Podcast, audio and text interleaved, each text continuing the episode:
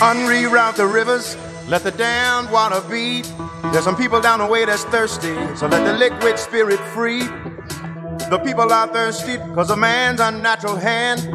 Watch what happens when the people catch wind, when the water hit the banks of that hard, dry land.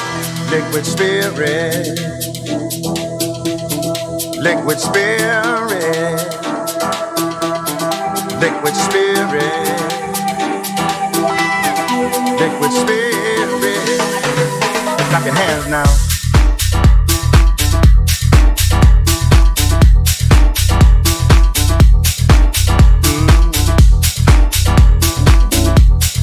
Bonjour à tous et bonjour à toutes. Ravi de vous retrouver, Olivier Sokolski, en votre compagnie pour la deuxième partie de Mythe de Boss. On vous l'a dit avec un invité qui vient de loin, ou de loin pas de si loin comme on veut. En tous les cas, de la province d'Anvers. On va vous le présenter d'ici quelques secondes. Pour ma part, je suis accompagné comme chaque semaine de Serge Bézère. Bonjour Serge. Bonjour Olivier. Ça va Tout va bien Ça roule? Ça va très bien, ça roule toujours. À quelques jours de Rosh Hashanah, est-ce que vous vous préparez? On se prépare avec énormément de ferveur, oui. On va demander à notre invité s'il se prépare également. C'est Michael Freilich, député fédéral. Bonjour Michael Freilich. Bonjour à tout le monde. Est-ce que d'abord je prononce bien votre nom, dit Freilich ou Freilich? Alors ça dépend. Alors en, en Flandre on dit Freilich. Freilich. Avec les che, et en, ouais, en, en Wallonie on dit Freilich. Alors on va dire Freilich, on va essayer de, de, de respecter, euh, de respecter ce, que, ce qui est. Comment se sent Michael Freilich à vous aussi? Je vous pose la question, euh, à quelques jours de, de Rosh Hashanah, qui est non seulement ce, ce début d'année, euh, euh, mais, mais qui est surtout un, un- quelque part un, un examen de conscience euh, auquel, euh, auquel tout bon juif qui se, qui se respecte doit, doit faire face pour, pour se dire est-ce que j'ai bien fait cette année, est-ce que je vais encore faire mieux l'année prochaine? Oui, alors Rosh Hashanah, bien sûr, euh, c'est très important pour, euh, pour tout le monde, je crois, dans la communauté juive. C'est un peu le début de l'année euh, et aussi on a l'année politique. Et donc pour moi, comme euh, membre du Parlement fédéral, je dois faire la réflexion d'abord euh, sur l'année précédente envers euh, les gens que je connais, la famille, les amis, mais aussi envers la politique. Euh, regarder, est-ce que c'est une bonne année? Est-ce que c'est une année où j'avais euh, pu prendre des, des, des pas importants et, et qu'est-ce qu'on peut apprendre pour faire que l'année qui arrive soit une, une- toujours une meilleure année? Parce qu'on veut quand même toujours pouvoir grandir. De manière générale, vous êtes satisfait de l'année dernière? Oui, parce que en fait, euh, c'est c'est la, vraiment la première année qu'on avait presque pas de Covid. Au début, on a eu quand même un peu, Euh, mais surtout les derniers six mois, c'était on est, on est retourné au Parlement, on est on, on est retourné en voyage, en vacances. Et ça veut dire que, surtout pour euh, ce qui me concerne à moi, euh, j'avais beaucoup d'énergie qui était prêt à, à exploser et je crois quand même que j'ai pu faire beaucoup de bonnes choses. Dans un contexte qui était difficile de manière générale, hein, mais on, on va y revenir. Ouais, les contextes politiques, c'est toujours euh, compliqué, mais c'est pas parce que c'est difficile que c'est un problème, en tout cas pas pour moi. Alors, Michael Freilich, euh, cela dit, on va revenir, on va revenir au fil de l'émission. On vous l'a expliqué un peu hors antenne.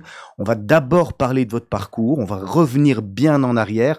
Alors, vous avez 42 ans, vous êtes marié, vous êtes papa de combien d'enfants? J'ai quatre enfants, Vous avez bien travaillé. merci beaucoup, et c'est quatre garçons.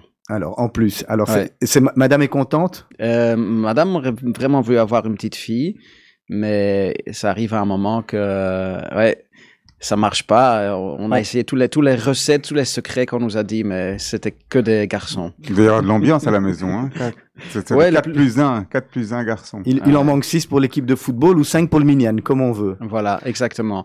Non, le plus jeune, il a, il a 5 ans, le, le plus âgé, il a 17 ans, donc c'est un peu tous les âges, mais euh, c'est surtout... euh, non, je suis, je suis très fier d'être papa de quatre garçons et c'est chaque jour, euh, comment dire, euh, good fun en anglais. Ma femme est anglaise, donc on parle beaucoup l'anglais aussi.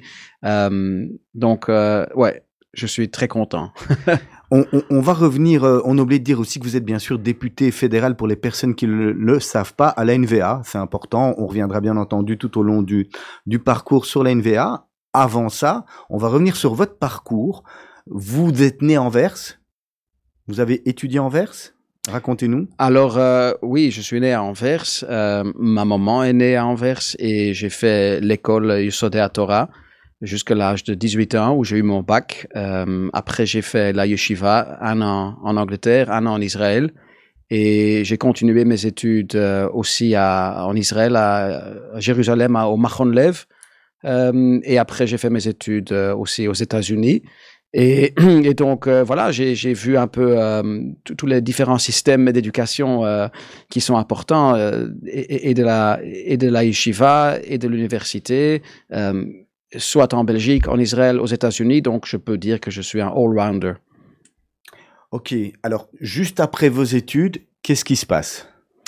Alors, euh, après les- mes études, mais déjà pendant mes études aussi, j'ai commencé à écrire pour le euh, journal, le mensuel de mon, euh, de mon grand-père, Louis Davids. Dans le temps, ça s'appelait Belgisch Israelitis Weekblad. C'était un, un long, un, long nom. Et c'était un journal, en fait. Il, il sortait chaque semaine.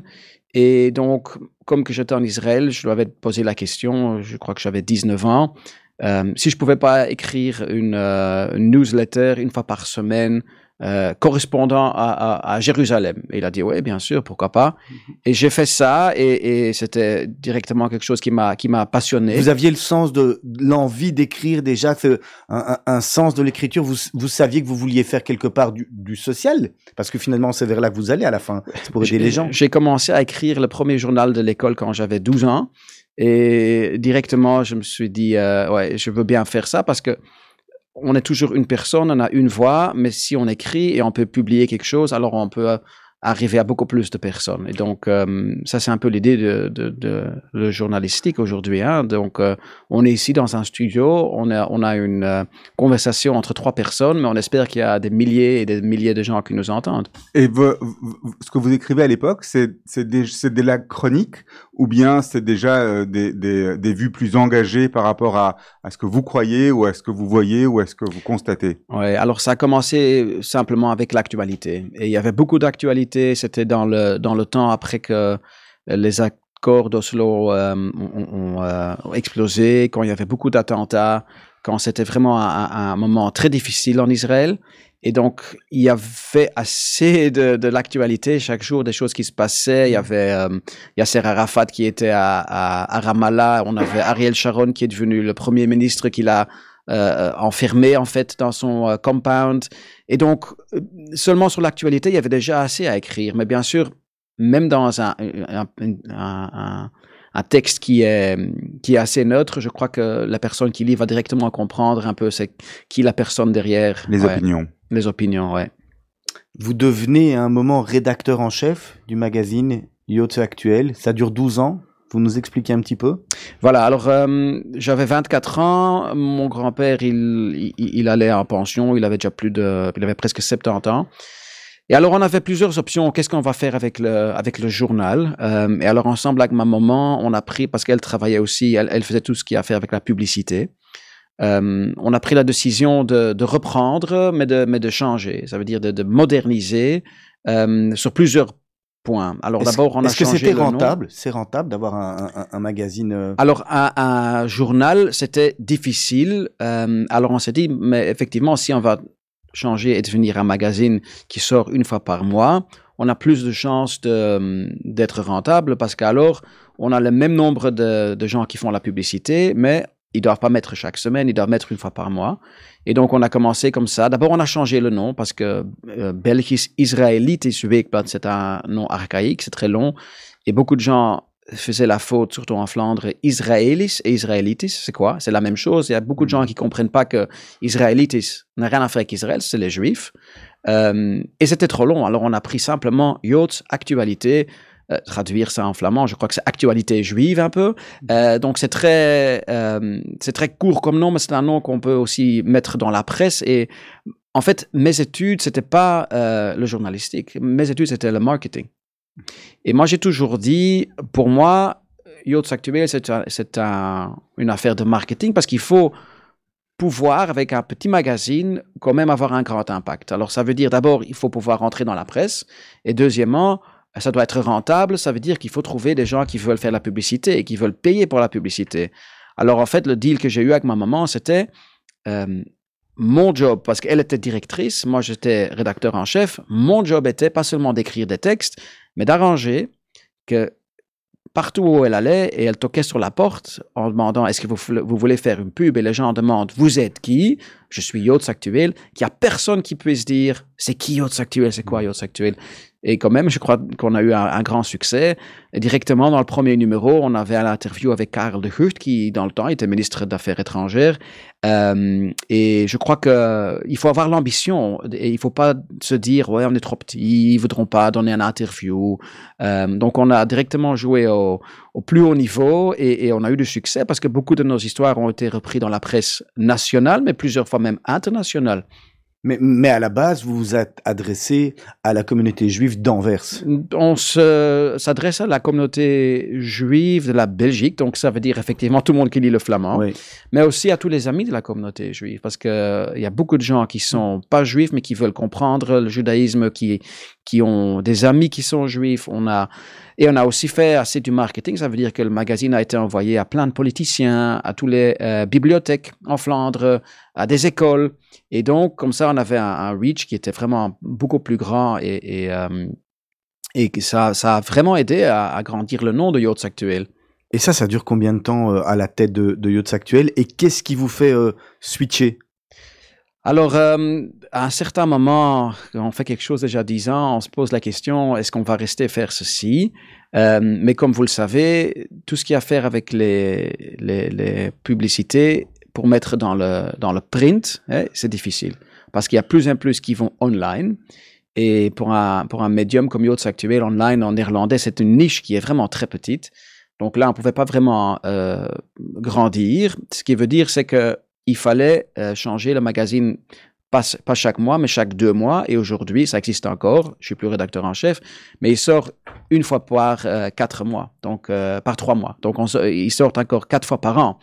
Et alors, on voyait aussi le futur, ça sera difficile. Et il y a eu des colloques ou des, organisations qui font la même chose, mais en Italie, aux États-Unis. En fait, tous les journalistes de, de, de, des mensuels juifs qui sont venus ensemble à, Jérusalem pour une conférence de la presse juive mondiale. Qu'est-ce qu'on fait? Où est-ce qu'on va? Comment on continue à grandir?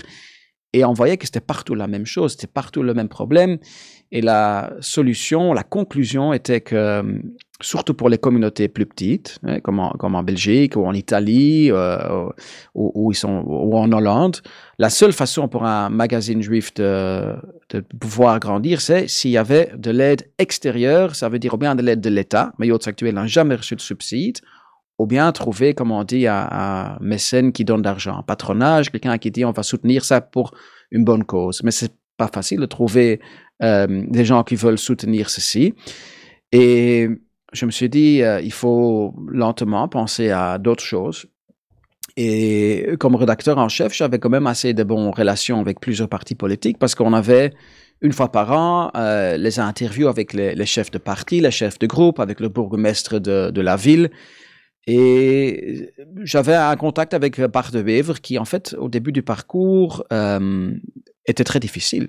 On avait un, accrochage, si je peux le dire, au, début de, sa carrière, ou au début de ma carrière, au début de sa carrière, quand il était en train de grandir. Et en fait, ce que j'avais appris une fois que je l'ai rencontré, c'est qu'il connaissait pas la communauté juive. Il avait pas vraiment une idée. Et c'était un collègue à moi, euh, André Gantman, qui est aussi euh, de la communauté juive, qui était dans le temps échevin, euh, qui était assez proche de Bart de Evre, qui lui a dit, écoute Bart, je vais t'apporter à rencontrer euh, Monsieur Herschel Fink, qui était un rescapé de la Shoah, qui a survécu. Et euh, ils sont allés parler, ils sont allés voir, et, et, et c'était un rendez-vous qui était prévu pour une heure, mais ça a duré trois, quatre heures. Et Bart était vraiment très impressionné et il a, il a vraiment ouvert les yeux, il a compris qu'est-ce que c'est la communauté juive, qu'est-ce que c'est la communauté juive d'Anvers, c'est quoi le rôle d'un bourgmestre. Et depuis lors, lentement, euh, il était très favorable à, la communauté juive, à la, à la, défense, à la protection de la communauté, euh, au soutien à, l'Israël, euh, soutien à la communauté juive avec quand il y avait besoin des questions pour euh, euh, des rénovations des synagogues, quand il y avait des questions pour euh, mettre des, caméras pour la protection, quand Israël avait beaucoup de critiques internationales au Parlement, le seul parti qui le soutenait, c'était la NVA. Et aussi, je crois que c'était en 2015 ou 2016, Bart de Wever a dit très clairement quand il y avait le 1er mai la mémoire de la Shoah, il a dit que la, la, euh, le Vlaamse beweging, hein, le, mouvement flamand pendant la Deuxième Guerre mondiale était, euh, euh, était faux en ce qu'il faisait. Et pas seulement ça, après la guerre, après la Deuxième Guerre mondiale, il mettait trop le point sur trop peu le point sur la collaboration. Et il dit que c'était la page la, la plus noire de, du mouvement flamand et il faut le reconnaître. Et il se distançait tout à fait et, et- et aussi personnellement, hein, même l'été passé, il, il était visiter euh, des camps de concentration avec ses enfants, avec sa famille. Il disait c'est important que vous voyez ça avec vos yeux. Et donc, moi, j'ai appris euh, euh, à connaître Bart comme une personne, on parle de beaucoup d'années, hein, on parle de 10-15 ans, une personne qui est, qui est très sincère aussi envers la communauté juive, qui veut comprendre, qui veut aider et qui, euh, qui est ouvert à la communauté juive. On va peut-être revenir deux minutes sur votre parcours, sur ce moment charnière, parce que la relation avec Bart de Wever, elle, elle vient dans le temps, comme vous le dites, mais euh, avec Bart de Wever et les autres personnes aussi euh, au, au niveau du mouvement, j'imagine, et du parti. Euh, donc vous, vous êtes là à ce moment où vous dites, Yo, c'est terminé, Ouais. on va passer sur autre chose, Ouais. j'ai des contacts avec plein de gens que je connais dans la politique, mais c'est le- la, la sensibilité qui vous fait le plus, enfin là où vous êtes le plus, où ce vous touche, qui vous touche le plus, c'est la NVA à ce moment-là, parce que on peut dire, je, je sais pas, on est en quelle année plus ou moins? On parle de 2019, donc c'est pas il y a très, Ah, c'est pas il y a longtemps. Non, non, la NVA non. est déjà le mouvement, le parti politique qu'elle est aujourd'hui, c'est-à-dire un, un parti majoritaire, Ouais, donc ouais, déjà ouais, important, etc. Et donc vous dites, moi j'aime, j'adhère, ça c'est des, idées vers lesquelles je, je veux aller, et c'est là que vous allez vers. euh, Il y a vers deux de aspects dans cette histoire-là. D'abord, il y a l'aspect euh, personnel et après, il y a l'aspect politique. Alors, la- l'aspect personnel, c'était que je me demandais, les gens que je connais bien, parce que je connaissais beaucoup de politiciens, j'allais interviewer des politiciens, où en fait ils sont les amis les plus proches, les gens que, que je connais qui sont les, les- plus proches de la communauté juive. Et, j'étais bien sûr très proche avec André Gantman, qui est lui-même membre de la communauté, qui était NVA. Euh, Ludo van Kampenhout, je ne sais pas si le nom vous dit quelque chose, mais Ludo van Kampenhout était un échevin. Euh, en Vers, on l'appelle euh, le, le, membre de la commune de, de, de, la van het Schepencollege, qui, qui est membre de la communauté belge chassidique. Donc, il n'est pas juif, hein, mais il est vraiment tombé amoureux sur la communauté belge. Il, il allait deux fois par an en Israël. Quand, quand il s'est fiancé, il a fait ça à Haïfa avec sa copine. Il a, il a appris le yiddish. Euh, il était vraiment fou de la communauté euh, mais Chabad aussi à Anvers. Et c'était quelqu'un qui aidait, euh, avait des aspects euh, financiers pour la communauté. Euh, il était aussi la personne dans le Parlement, parce que c'était aussi un, membre du Parlement fédéral. Dans le temps, quand il y avait, euh, je crois que c'était Louis Michel qui avait proposé des sanctions sur les diamants qui sont apportés d'Israël. Alors lui, il a dit no way, on laissera ça, on, laisse jamais passer ceci. Donc Ludo van Kampenhout, c'était un, un, très bon ami, personnel aussi. Il y avait Annick de qui était très proche d'Israël, qui même maintenant, elle était à Tel Aviv pour euh, pour les vacances. Donc je me suis dit, si je regarde un peu les gens qui, avec qui j'ai beaucoup à faire et qui sont vraiment des, amis, des copains, ils sont à la NVA. Euh, et aussi tout ce qui a à faire avec, avec euh, la, vision économique, parce que euh, la NVA, c'est un parti libéral économique, hein, c'est un peu comme la VLD sur ce point, plan, à part que bien sûr on a des principes, et que chez la VLD, euh, les principes sont vendus euh, pour, pour avoir un, un, un, bon, un bon poste. Alors, euh, et aussi, vous, savez, vous devez savoir, euh, Annick de Ridder, Ludo van Kampenhout, André Gatman, c'était tous des ex-VLD, hein, des ex-MR. Alors, je leur ai demandé aussi, pourquoi vous êtes allé à la NVA, qu'est-ce que ça vous... Euh, pourquoi, vous avez, changé? Alors, eux m'ont expliqué, en fait, ils avaient, raison, ils, ont dit, euh, ce pays, comme on le connaît aujourd'hui, il marche plus. Il y a trop de blocages, il y a trop de blocus, et on peut dire, effectivement, à un côté de l'extrémité, on a euh, le mouvement qui veut une Flandre indépendante. Mais en fait, la NVA aujourd'hui demande une confédération. Ça veut dire que, oui, la Belgique restera, le drapeau restera. Et moi, je me suis dit, ça, c'est quelque chose que je peux bien sûr aussi vivre avec parce qu'économiquement, il faut que ça change. on, on va reparler de tout ça parce que vous, on- on- vous, vous touchez à plein de sujets qu'on a envie d'aborder de manière plus profonde et plus spécifique par après. On, on va marquer, euh, on va marquer Michael Freilich une première pause musicale. On vous avait demandé, comme à tous nos invités, de choisir un morceau. Alors, vous nous expliquez lequel et pourquoi Yerushalayim Shel Zahav Oui, alors Yerushalayim Shel Zahav, bien sûr, c'est une chanson qui, euh, qui me touche chaque fois que je l'entends. C'est une chanson super émotionnelle. Et euh, j'ai habité en Israël. J'ai habité à Yerushalayim quand j'étais étudiant. Et c'est une des, une des plus belles villes. C'est une ville qui est, qui est tellement spéciale. Et euh, chaque fois que j'entends ça, ça me rappelle au, au moment que, que j'y habitais aussi quand j'étais jeune marié. Pendant six mois, on habitait à Yerushalayim. Donc, en fait, et, et personnellement, pour moi, euh, et, et, et pour euh, tout ce qui, en fait, je suis, je suis belge, je suis juif. Yerushalayim, c'est, c'est, la religion, mais c'est aussi euh, sentiment. Donc, il y a tellement de choses qui, qui passent là chaque fois que j'entends cette chanson que je pensais que aussi pour euh, les gens ici peuvent euh, encore une fois l'entendre. Et vous, vous avez des, des amis, j'imagine, non-juifs ou des collègues non-juifs qui connaissent aussi la chanson Vous leur avez fait découvrir? Euh, oui, j'essaye euh, souvent. euh, il y a des- tout le monde connaît la Havana Gila, mais ça, c'est effectivement quelque chose qui n'est pas tellement bien connu. Euh, alors, quand j'envoie ça à des, à des collègues ou à des gens, j'envoie toujours la traduction aussi, parce que c'est en hébreu, bien sûr. Allez, on se retrouve d'ici quelques instants.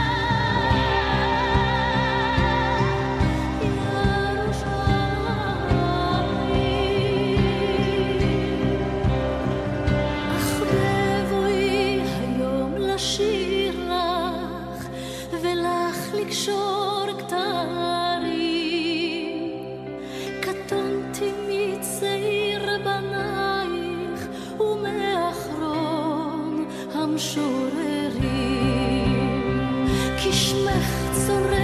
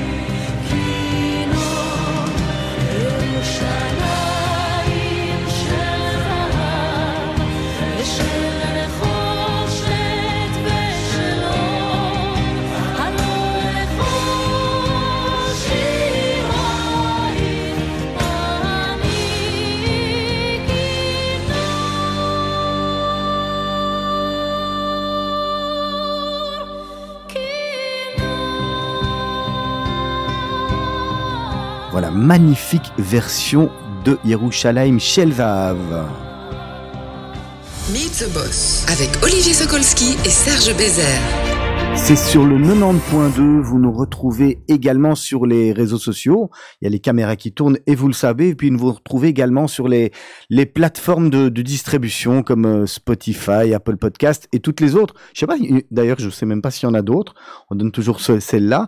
Et puis vous avez aussi une nouvelle application euh, à télécharger sur, euh, sur l'Apple Store ou sur le Google Android où vous pouvez retrouver toutes les émissions de Radio Judaïka. Quant à nous, on va entamer la deuxième partie de notre émission, de Boss, avec notre invité Michael Freilich. Alors, on est arrivé à, ce moment charnière où vous passez, euh, vous, vous rentrez en politique, vous décidez de la politique. Avant, avant qu'on qu'on qu'on passe au contenu vraiment de vos missions, de ce que vous faites et de votre action, peut-être une dernière chose. Pourquoi la politique? Parce qu'en définitive, euh, vous avez fait du marketing, vous avez travaillé dans un journal, vous êtes au sein, on, on est euh, année euh, 2018, 19, quelque chose comme ça. Il y a euh, beaucoup d'autres choses possibles dans le média, dans la pub, dans la com, qui euh, sont très porteuses, peut-être. Pourquoi la politique? C'est parce que vous n'êtes pas satisfait de ce qui se passe autour de vous à ce moment-là? Ou vous voulez changer le monde? Oui, bien sûr, il y a tout le monde qui veut essayer de changer le monde, mais je crois que ce que moi j'avais vu euh, comme journaliste, c'était que, euh, en fait, les politiciens, c'est des, hommes et des femmes comme, comme vous et comme moi. hein. Donc, au plus proche qu'on est, on comprend qu'en fait, ce sont que des gens qui travaillent, qui essayent de faire euh, le meilleur qu'ils peuvent. Et si on me donne une possibilité d'être élu comme membre au Parlement fédéral, et donc, en fait, parler pour, euh, pour tout le peuple, c'est quelque chose qu'on ne qu'on peut pas dire non. Donc, en fait, c'est pas que je l'ai cherché, on me l'a, offert, hein, parce que dans une des conversations avec Bart de Wever, j'ai expliqué, je suis content de t'interviewer, on espère pouvoir faire ça pendant beaucoup d'années, mais il faut comprendre que à Yachts Actuel, ça sera difficile, comme toute la presse a difficile, surtout toute la presse euh, en print. Euh, et alors là, il m'a dit, ah, Michael, t'as pas jamais pensé politique? Je dis, ouais, peut-être. Alors voilà, quelques semaines après, il m'avait contacté. Tu sais quoi, quand même, si tu veux, euh, il y a les élections qui arrivent, les élections fédérales 2019. Ça te dit quelque chose, on peut te donner une bonne place. Et euh, voilà, j'ai pris. Il m'a dit, euh, tu as 24 heures pour me répondre. voilà. Alors, on a pris la décision. J'ai parlé avec plusieurs copains, avec ma femme, bien sûr, avec la famille. Et c'est une opportunité qu'on ne sort pas chaque jour. hein. Et on- si on peut aider à.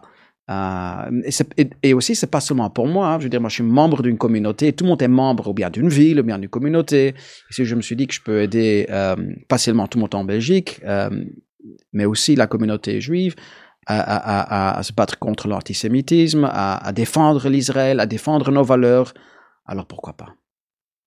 Et alors, est-ce que un jour ou l'autre, et ça vous est arrivé, ça doit être arrivé, d'avoir euh, des, des tensions, des choses où on se dit, ben, avec ça, je suis pas particulièrement d'accord, ou ça se gère de la même manière, c'est une, une logique euh, à l'intérieur du parti. Comment ça fonctionne? Parce que beaucoup de personnes, et certains de nos auditeurs aussi, vont avoir des, des, euh, euh, des préjugés sur la NVA. Il y a beaucoup de préjugés sur Ouais. la NVA, surtout chez les francophones. hein. Surtout chez les Il y a francophones, énormément de ouais. préjugés. On associe la NVA au Ouais. pire du pire. Euh, et euh, euh, qu'est-ce que vous répondez à ça? Parce que quelque part, d'une part, certaines personnes ont commencé à voter pour la NVA aussi à Bruxelles ou dans la périphérie. On se dit ben tiens oui. et, et à côté de ça, on a quand même cette espèce de diabolisation qui est vue certainement par euh, certains partis. Hein, c'est toujours Ouais. partisan. Hein, Mais alors, ce que moi je dis souvent, c'est il faut voir, euh, il, il faut dépasser le discours de l'opposition, premièrement. Et il faut voir, la NVA, c'est aussi le plus grand parti en Flandre. hein. En Flandre, c'est c'est 40% qui a voté pour, pour, pour la NVA. Donc, à mes amis francophones, je dis, est-ce que vous pensez vraiment que tous les Flamands, ils sont des antisémites? Et si vous pensez, alors pourquoi vous restez dans ce pays? Parce que si on dit que 40% euh, des Flamands sont, antisémites ou sont anti-juifs, et on sait que les Flamands, c'est la majorité. Donc, en fait, euh, c'est la majorité de ce pays. Il faut partir, mais c'est pas, bien sûr pas le cas. Le fait aussi que la NVA était dans le gouvernement fédéral ensemble avec le PS, euh, sorry, avec la MR, ça a beaucoup aidé.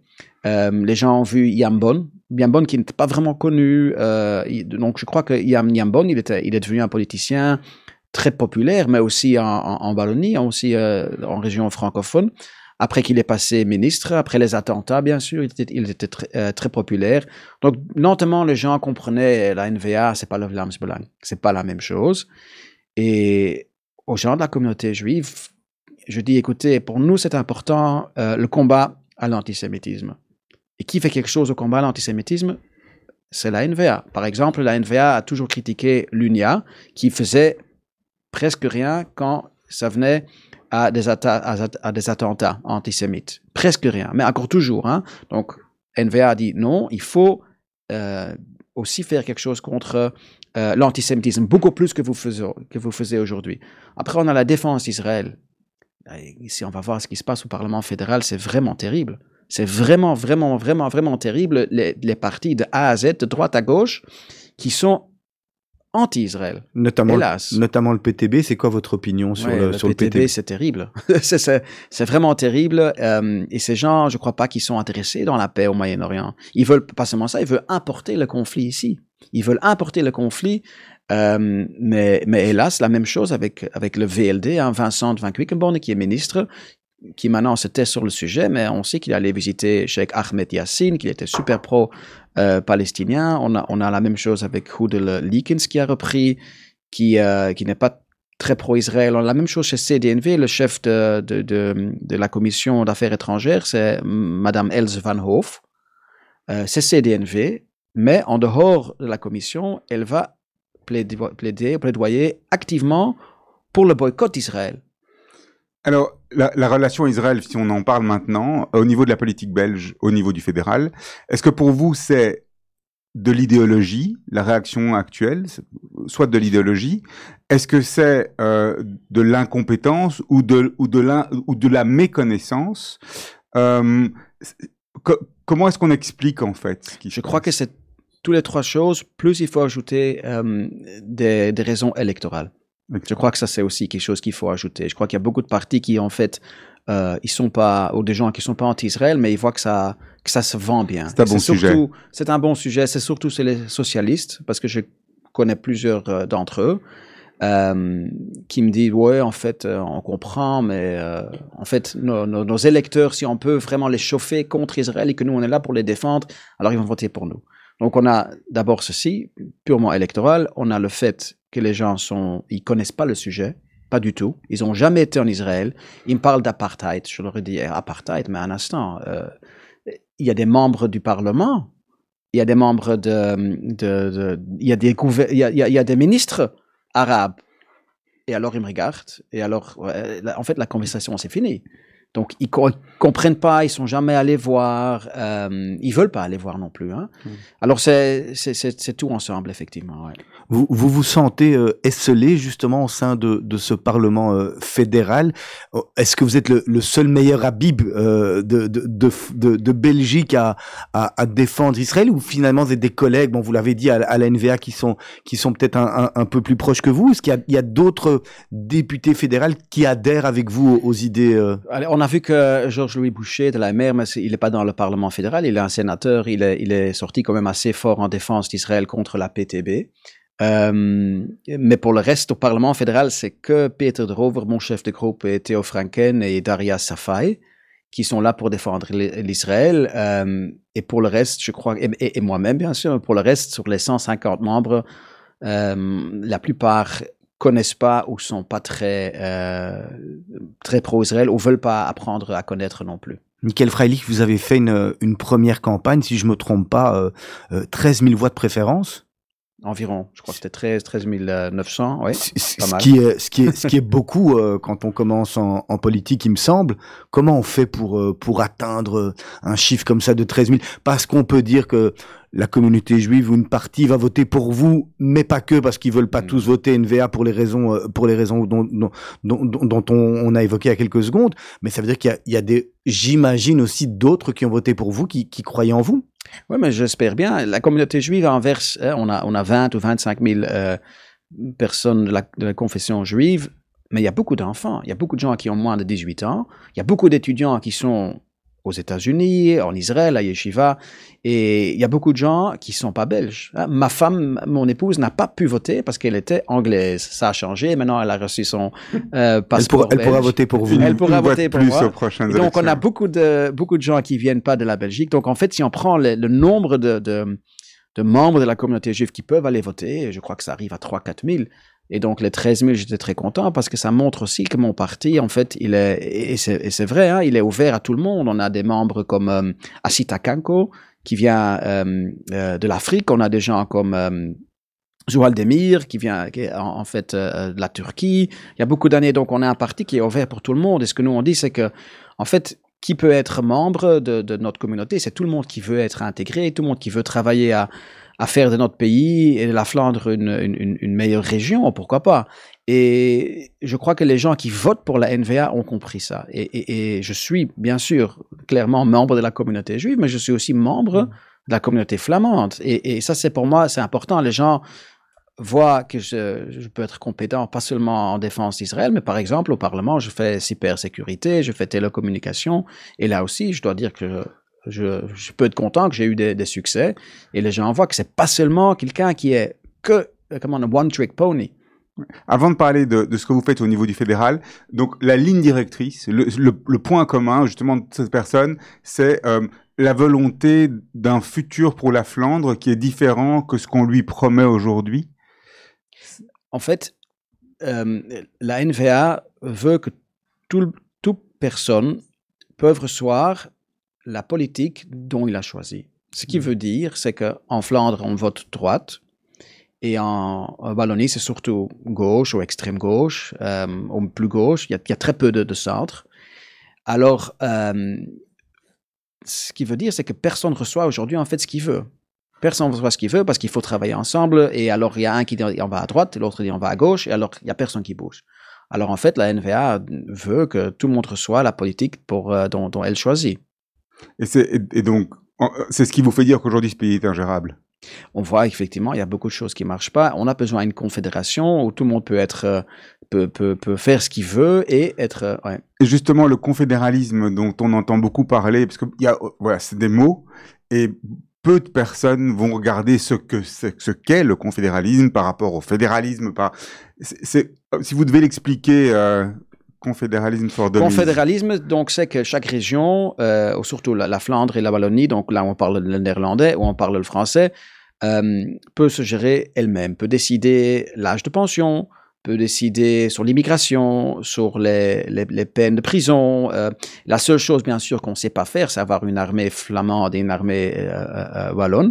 Et une équipe de foot. Et une équipe de foot. Donc le chocolat, le roi, l'équipe de foot restera. Et, pour le monde extérieur, ça sera la Belgique. Mais en interne, en fait, la politique, euh, combien des impôts on va payer, jusqu'à quel âge on va travailler, ça sera sur niveau des régions. Est-ce que ça va au-delà de, l'usage de la langue aussi? Parce qu'il y a beaucoup de gens qui sont stigmatisés par la langue. Il y a des gens qui disent ah oui moi je voterais bien NVA mais j'ai pas envie qu'on m'impose de ou quelque part aujourd'hui à notre époque est-ce qu'on peut encore mettre euh, l'usage d'une langue dans, le monde que- planétaire comme étant un, un- un cheval de bataille. Je, je parle vraiment de gens qui disent moi j'ai les mêmes idées politiques, j'ai les mêmes idées, j'ai envie de, mais je suis pas à l'aise avec l'idée qu'on me entre guillemets force à parler une certaine langue là où Mais je suis. La, la NVA ne force personne à rien. La NVA dit que si on habite en Flandre, il faut connaître le flamand.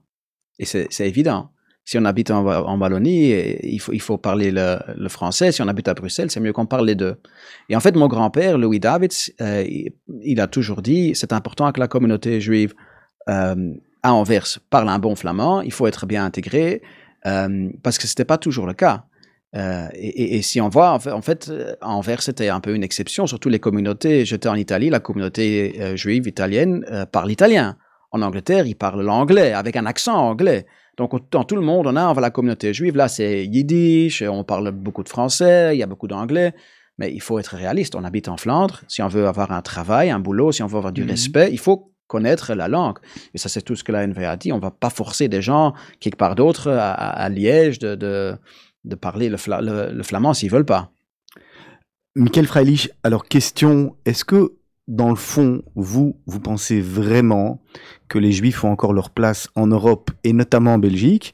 Je vais revenir, je vais aller un peu plus loin dans l'explication. Alors, il y a, quelques, il y a quelques semaines encore, hein, pendant, pendant, il y, a, eu cette loi sur la shrita. La shrita, c'est l'abattage rituel. À, quelques, à quelques petits, euh, à quelques électeurs près, euh, on ne savait plus manger cachère en Belgique ou du moins on devait l'importer. Est-ce que ça, si euh, si Bruxelles n'avait pas été là pour quelque part sauver un peu sauver un peu cette, cette histoire d'abattage rituel, vous vous dites ben, les, Juifs finalement ils, n'ont plus leur place en Belgique? Non, je crois que la communauté juive a surtout une place en Belgique. Si on parle avec les politiciens, ils vont tous vous le, vous le dire aussi. Et d'ailleurs, la Cour constitutionnelle a aussi dit que il n'y avait jamais eu de, de, de question de- d'in- d'interdire la- l'importation de la viande cachère. L'importation, non, mais c'était le de fait question. de. Vous auriez été embêté, vous personnellement, si c'était passé. Mais moi, je veux dire, moi, j'étais toujours. euh, et, et- et Vous avant avez défendu élu, ça. Moi, j'ai défendu la Ouais, bien shrita. sûr. Et en fait, une des raisons aussi pourquoi je suis rentré dans la politique, c'est pour assurer que qu'est-ce qui s'est passé avec la shrita ne se passe pas avec la Brit Mila. Ils en ont parlé d'ailleurs. On parle encore toujours, et, et- et je vous explique. Moi, je pense que la communauté juive, hélas, n'a pas fait son travail de PR comme il faut assez longtemps et assez bien. Et on est arrivé à un moment que, effectivement, on a interdit l'abattage rituel, mais beaucoup de politiciens n'ont jamais entendu la communauté juive, jusque c'était déjà trop tard, jusqu'à Gaïa et les, les, groupes qui sont euh, pour, pro, pro, pro animal ont déjà vraiment euh, empoisonné tout le, tout le débat. Et ce que moi je dis, c'est que ce qu'on voit pas ou ce qu'on voit trop peu, c'est que la shrita est quand même très différente que l'abattage du halal. Il y a un rabbin qui est présent, il y a un- une personne qui doit être entraînée pendant beaucoup d'années, il y a le couteau qui doit être euh, euh, super euh, Affûté. affûté. Et en Hollande, par exemple, la communauté juive est venue à un accord avec le gouvernement. Là, il disait, chaque fois qu'il y a l'abattage rituel juif, on a un docteur présent, un, vétérinaire présent pour être sûr que tout se passe comme il faut. Seulement des professionnels peuvent faire l'abattage rituel parce que, par exemple, chez les musulmans, euh, tout le monde peut le faire quand, ça arrive à leur, fête. Tout le monde prend un couteau. Et moi, je veux dire, si, vous n'avez jamais fait ça, alors c'est quand même normal que l'animal va souffrir. Donc, moi, je suis convaincu que l'abattage rituel, comme la communauté juive le fait et le faisait pendant des milliers d'années, euh, n'est pas douloureux pour les animaux, mais hélas, on a la communauté juive et en fait c'est une période de dix ans qu'on n'a pas pris le temps d'expliquer ça assez bien. Et on est arrivé dans le dans le c'est dans la situation où on est aujourd'hui où c'est trop tard pour euh, pour convaincre des gens de changer. Et c'est venu vraiment des, une, une, euh, une bataille où, où, il y a deux champs et je vois plus vraiment de, situation pour euh, retourner ça. Mais bien sûr la Cour constitutionnelle a dit que l'importation sera toujours là et sera toujours possible. Euh, Ça aurait Et pas été une des raisons donc du fait que les, les Juifs se sentent plus à leur place en, en- en Belgique? non, si, euh, si bien sûr demain on demande d'a- de- d'annuler l'importation, c'est toute une autre histoire, mais il n'y a personne qui demande ça. Et la circoncision, alors vous en parliez, la Brit Mila Oui, alors lentement, on entend des voix qui commencent à dire il faut, euh, il faut, il faut euh, mettre un- un- un- un- une fin à la circoncision. Et il y a même des pétitions qui se font en Flandre. D'ailleurs, Petra de Sutter, qui est vice-premier ministre pour Groen, a co-signé le document en disant que la Mila, il faut la- il faut l'arrêter. Parce que ce sont des enfants et les gens qui veulent le faire peuvent le faire quand ils ont 18 ans. Alors, euh, c'est quelque chose qu'il faut être conscient que, que ça joue. Et bien sûr, ça c'est un thème au niveau euh, fédéral. Et je suis là, je parle avec mes collègues, j'entends ce qui se passe, je- j'entends ce qui bouge. Et je suis prêt, de, s'il faut, euh, mettre les pas nécessaires. Mais je ne crois pas qu'il faut trop y en parler, parce que pour l'instant, ça, ça ne joue pas. Alors parlons euh, un petit peu de, votre rôle au fédéral, justement. Euh, Est-ce que, vous avez eu dans votre histoire un- une action qui n'était pas au fédéral vous, êtes, vous étiez dans d'autres parlements avant? Non, non, non. Donc juste au fédéral Juste au fédéral, Et- deux ans et demi déjà. Ok, ouais. super. Et alors, donc, quels sont les, donc, les domaines dans lesquels vous travaillez, vos- vos- vos- les dossiers sur lesquels vous travaillez? Alors, je fais la cybersécurité, télécommunication et la poste, et aussi l'antisémitisme, C'est le combat contre l'antisémitisme. tous des sujets qui sont euh, très importants avec beaucoup de, de, une, une portée assez importante. Bon, l'antisémitisme est un petit peu particulier, il, il est à part. Les autres, euh, c'est très business justement. Alors en- aujourd'hui, cybersécurité, post télécommunications, on est dans le cœur de euh, beaucoup de choses par rapport au business. La Belgique se porte bien. Moi, je pense que la Belgique peut faire beaucoup mieux. On a vu que sur la 5G, on est tout à fait derrière en Europe. On a vu que euh, ce qui a fait, quand on regarde la Poste, euh, si vous avez acheté euh, une action de, de Bipost il y a 10 ans, alors vous allez voir que vous avez perdu de l'argent. Mais si vous avez acheté une action de PostNL ou bien de Royal Mail ou Deutsche Post, alors vous avez gagné beaucoup d'argent. Donc en fait, là, il y a effectivement un problème. Il y a un problème de euh, concurrence déloyale de B-Post envers plein d'autres euh, joueurs dans le marché. Et donc ça, c'est des points que j'essaie de mettre sur l'agenda. Et quand on arrive à la cybersécurité, alors effectivement, on est beaucoup trop naïf. On n'a pas de ministre de cybersécurité. Il n'y a pas, ça n'existe pas. Alors moi, j'ai demandé au Premier ministre, parce que c'est le Premier ministre qui est officiellement responsable pour la cybersécurité.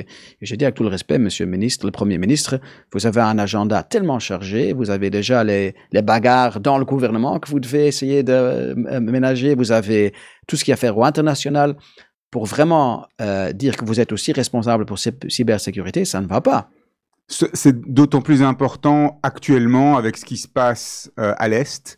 Euh, on sait que la cybersécurité et le cyber en général, c'est ça peut être euh, un des c'est une des armes aujourd'hui qui sont, faut pas avoir peur des mots, qui sont qui peuvent être utilisées contre nous, contre les, pays euh, occidentaux. Oui, bien sûr. Et je pense que là, on peut apprendre beaucoup d'Is- d'Israël et, plusieurs des, lois que je propose. En fait, je suis allé voir comment Israël se défend et se protège et j'apporte ça euh, chez nous. Un mot, un mot, Michael Freilich, sur les accords d'Abraham que vous avez euh, défendu il y a quelques jours encore au Parlement. D'ailleurs, on vous recevait ici à Radio Judaïka euh, euh, par téléphone nos, collègues de, de la matinale. Peut-être un mot sur ces accords d'Abraham qui sont importants et dont, et dont vous dites peut-être on, on devrait mieux savoir et mieux connaître ce que c'est? Effectivement.